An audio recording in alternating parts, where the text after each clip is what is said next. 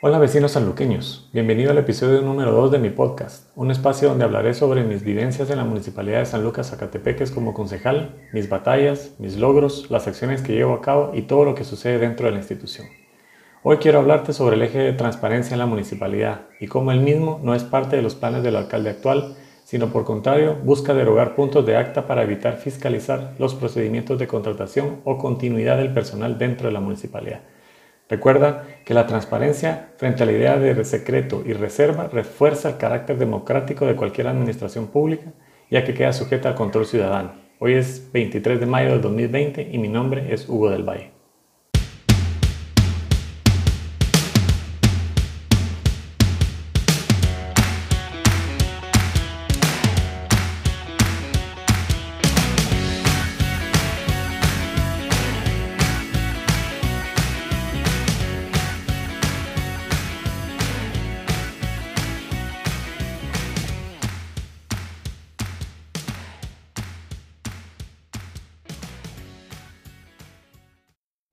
Bien, deja que, te cuente que, a qué me refiero con el tema de transparencia dentro de la municipalidad. El 9 de enero de este año, el Consejo Saliente, o el Consejo anterior, dejó aprobado el nuevo organigrama que hicieron para reestructurar cada una de las direcciones y los diferentes puestos dentro de la municipalidad. Para esto, el consejo anterior contrató a un consultor, el cual tuvo un costo de más de 180 mil quetzales, su consultoría, para reestructurar todo el organigrama de la municipalidad. Curiosamente, el organigrama no cuenta con manuales de puestos ni funciones de puestos, sino que fue una consultoría para tener la estructura legal y crear el puesto para gerente de la municipalidad. En el acta número 10 del 2020, el 30 de enero, de este año, mi persona solicitó que se ampliaran los puntos cuarto y quinto del acta 3-2020, donde lo que yo solicitaba es que todas las direcciones de la municipalidad tuvieran finiquito, así como del consejo, todas las personas deberían contar con finiquito. Entonces finalmente la estructura quedaría que de todo personal del consejo y direcciones deberían contar con finiquito. De ahí hacia abajo no era necesario porque no eran los puestos de, confianza y por ende no manejaban fondos eh, municipales o bienes del Estado para requerirles el finiquito. Sí se les tiene que solicitar antecedentes penales y policíacos. Entonces, yo solicité que tuvieran finiquito, antecedentes penales y policíacos del personal y adicionalmente que tuvieran la idoneidad para el puesto. Este tema nos tomó alrededor más o menos de tres semanas discutirlo y cada vez se tocaba el mismo, el mismo punto. Y finalmente en esta acta 10-2020 se acordó, y quiero hacer un énfasis en esto, que todo el personal desde consejo hasta las direcciones de la municipalidad debían contar con, con el finiquito. Sin embargo, el profesor Jorge Adán Rodríguez, la concejal primera Claudia Melisa, se opusieron, al igual que Carlos Humberto García, se opusieron a que se les tuviera que solicitar finiquito a las direcciones. Los demás estuvimos de acuerdo y finalmente quedó de que todo el personal tenía que contar con finiquito desde el consejo hasta las direcciones. También dentro de algunas de las actas que hemos hablado, empezamos a tener algunos problemas en que solicitábamos información a cierto personal de la municipalidad y entonces todo tenía que ser consultado a través del alcalde. Dentro de una de las actas también acordamos que todo el material o información que se solicitara por cualquier persona del consejo debía entregarse a quien lo estuviera solicitando, no importando que se solicitara. Hace unos días, hace más o menos 15 días, yo fui a solicitar el expediente de la jefa de planificación, de, perdón, de la jefa de construcción privada y de la dirección de planificación. a la directora de recursos humanos. Le pedí que por favor me los entregara. Yo recibí, se lo pedí a través de mi correo institucional de la municipalidad y recibí una respuesta por parte de ella en la que me decía que debía comunicarme con el alcalde antes de que me fuera entregada la solicitud, cosa que no había sido acordada dentro del acta que les menciono, sino que la información debía ser entregada. Por ende, lo que hice fue que a través de acceso a la información pública solicité los expedientes completos, no solo de las cuatro direcciones, sino que de los 22 jefes de la municipalidad para conocer a cada uno de ellos. y adicionalmente solicité que me mostraran los finiquitos 2020 de, las, de los cuatro directores dentro de la municipalidad. Pasaron las diferentes reuniones, estuvimos viendo temas del COVID eh, y, otros temas que, que, necesitábamos resolver, algunos proyectos de obra física que teníamos que resolver, que ese es un tema que quiero platicarles también en, en el próximo episodio. Pero en la reunión que se llevó a cabo el 11 de mayo del 2020, en el acta número 37-2020, surge la petición en el punto segundo y quiero leérselos textualmente, donde el alcalde municipal hace el conocimiento del Consejo Municipal que someterá a votación la, la revocatoria del punto segundo del acta ordinaria de Consejo número 10-2020, de fecha 30 de enero del 2020, por ser contrario al contenido a lo establecido en el artículo 82, literal C, del Código Municipal y por ende el ordenamiento jurídico eh, de Guatemala El concejal segundo, Giovanni Pérez, comenta que por qué se está tocando nuevamente ese tema, es un tema que ya se votó y se discutió bastante, que no entiende por qué nuevamente traen a colación este tema. Y el alcalde municipal le contesta que los empleados han tenido continuidad en el trabajo, eh, por ejemplo, el director financiero y la directora de planificación. Y entonces el concejal segundo expone que él cree que deben ponerse al día en la Contraloría General de Cuentas si dado caso no cuentan con, con, el, con el finiquito. Nuevamente, la concejal primero, Melissa, expone que ella se basa en el artículo 82 municipal ya que el finiquito es solo para los que manejan fondos, por ejemplo, la DAFIN, el tesorero y los cobradores. Que solo manejan fondos, le comenta Giovanni que los demás también manejan fondos y bienes estatales. Lo que me pareció extraño fue, digamos, que desde el 30 de enero a, esta fecha de mayo estuvieran tratando de revocar este punto. Finalmente caí en cuenta que era porque yo estaba solicitando a través de la información, del acceso a la información pública, el finiquito de estos cuatro directores. Para no hacerte tan, tan larga la, la historia, finalmente en el acta 10-2020, con, con dos votos en contra, el del concejal Giovanni Pérez y el mío, derogan el punto en el cual deben solicitarle los finiquitos a los directores de la municipalidad. Antes de esto, y que lo sometieran a votación,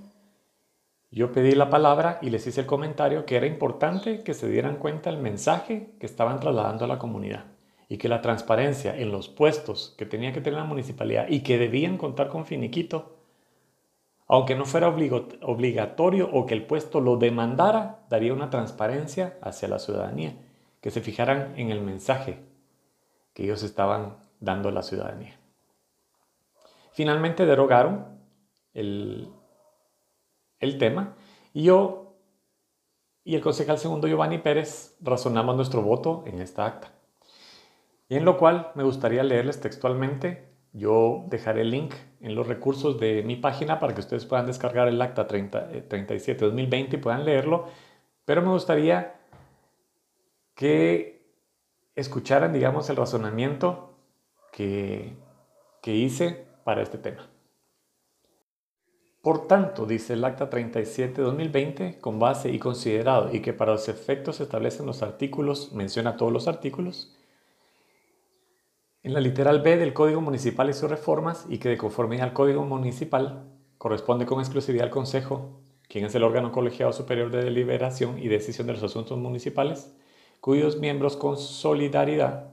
y mancomunadamente responsables por la toma de decisiones. Luego de la discusión, al resolver por mayoría de votos y dos votos en contra de Giovanni Pérez y de mi persona,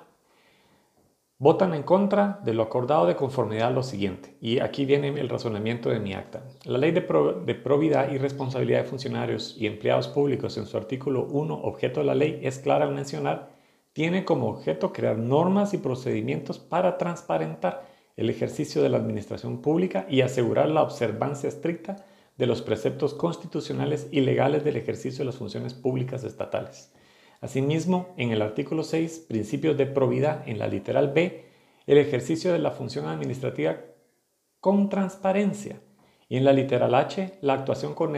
con honestidad y lealtad en el ejercicio del cargo o empleo o prestaciones de servicio es de hacer notar que la acción de derogar un punto tratado en más de tres sesiones de consejo y acordado y ratificado no, refleja el actuar con transparencia y honestidad al evitar que algunos empleados públicos de la municipalidad no deban o requieran contar con su respectiva constancia transitoria en existencia de reclamación de cargos o conocido como finiquito y finalmente deseamos hacer ver que el artículo 16 de la Ley de Probidad, los impedimentos para optar a cargos y empleos públicos en la, literal B es clara al decir quienes habiendo recaudado, custodiado o administrado bienes del Estado no, no tengan constancia de solvencia o finiquito de la institución en la cual prestó sus servicios y de la Contraloría General de Cuentas. Y aquí cabe mencionar que dicho artículo no tipifica la administración de bienes del Estado a dinero específicamente, como ellos lo quisieron hacer ver en su exposición para derogar el punto, y que por ende solo el director financiero, tesorero, mensajero, etcétera, deben ser sujetos a contar con finiquito, como lo hicieron ver en esta, en esta sesión de consejo, sino más bien, y es específico en el artículo 16 de la literal F, recaudado, custodiado o administrado bienes del Estado o públicos, donde al referirse a bienes del Estado o públicos se refiere a todos aquellos bienes de uso cuyo consumo es indivisible. ¿Qué quiero decir con esto? Que pueden ser usados por cualquier persona sin importar su nivel económico, estatus social, sexo, nacionalidad, religión, etc., sin exclusión, por lo que en ningún momento tipifica el manejo de dinero únicamente en la cual el profesor Jorge Adán Rodríguez basó su errada solicitud de derogar el punto de acta y someter a votación la, derogación de dicho punto, lo cual fue acuerpada por los concejales 1 y 4 y síndicos 1 y 2. Estimados ciudadanos sanluqueño, cuando nosotros fuimos electos, decidimos trabajar con transparencia en la municipalidad y ver que las cosas se hicieran bien. Usualmente llevamos diferentes sesiones en que las cosas van caminando, relativamente bien y luego salen con puntos como este, que a raíz de mi solicitud por medio de acceso a la información pública para determinar quiénes de los directores tienen el finiquito o no, salen con este punto para evitar y poder cubrir de alguna forma las personas que no tienen finiquito. Finalmente me entregan la notificación por parte de la municipalidad, donde me hacen constar que la directora de recursos humanos actualmente se encuentra en trámite de la Contraloría su finiquito. Que el director de administración financiera está sin finiquito 2020. Que la directora municipal de planificación sin finiquito 2020. Y la directora municipal de la mujer sin finiquito 2020. Pero aquí viene la parte interesante y ahora van a entender por qué viene la derogación del punto que se había tratado donde se solicitaban los finiquitos en esta, en esta acta que recién les acabo de leer. Y dice textualmente, haciendo constar que según las actas de sesiones ordinarias del Consejo Municipal de San Lucas Zacatepeques, en el punto segundo del acta 37-2020 de fecha 11 de mayo del 2020, en la cual establece que lo deben presentar únicamente el director de Administración Financiera Integral Municipal, el tesorero municipal y los cobradores municipales. Sin embargo, el director de la Administración Financiera, financiera perdón, no ha presentado el finiquito 2020. Entonces, ahora comprendemos por qué viene la solicitud de derogar el punto que nosotros habíamos solicitado el 30 de enero, donde tenían que contar con el finiquito. ¿Qué nos dice esto? ¿Nos ocultan algo? Las personas que están en el puesto no cuentan con la idoneidad para estar en el cargo. ¿Son profesionales o no lo son? Y yo quisiera hacer un llamado a, a ti, ciudadano sanluqueño, porque es importante tu participación y que tú demandes y que exijas que todo lo que se maneja dentro de la municipalidad sea manejado con transparencia. Como te comenté, cuanta más transparencia, menos necesidad de, demanda de información, porque lógicamente ya estará expuesta. Cuanta más transparencia, mayor participación, porque la ciudadanía podrá opinar al tener datos fiables. Cuanto más transparencia haya, mayor garantía de cumplimiento de un programa de gobierno municipal, porque se podrá evaluar. Si los ciudadanos conocen cómo se toman las decisiones que les afectan, cómo se manejan los fondos públicos o bajo qué criterios actúa el gobierno municipal, se empieza a responder a una sociedad crítica, exigente y que demanda participación en la toma de decisiones. Es importante que tú veas que no simplemente por el hecho de que exista una ley que obligue la exigencia de una cultura de transparencia, debiera ser la meta de cualquier administración para lograr una sociedad mejor, más informada, más exigente y más participativa, consiguiendo un verdadero gobierno municipal abierto. Por eso es importante que tú estés informado y a través de mis podcasts tú puedas saber de primera mano todo lo que está sucediendo dentro de la municipalidad. Yo te pido que te informes, que pidas, que exijas tienes la opción de solicitar la información que tú quieras a través de acceso a la información pública y debe serte entregada en un lapso de 10 días, porque si no tiene, digamos, consecuencias legales de no entregarte la información. Así que ve y pide, exige a la municipalidad, fiscaliza la forma no solo en la que manejan los fondos, lo cual es muy importante, sino que también la parte administrativa en las funciones que le competen al alcalde deban hacerse de forma transparente. Yo te pido que tú compartas mi podcast para que pueda llegar a la mayor cantidad de gente posible y seguramente seguiremos en contacto en el siguiente episodio. Por favor, cuídate, guarda las normas de higiene para evitar ser contagiado, lávate las manos seguidamente y seguramente seguiremos en contacto en mi siguiente episodio. Hasta pronto y bendiciones.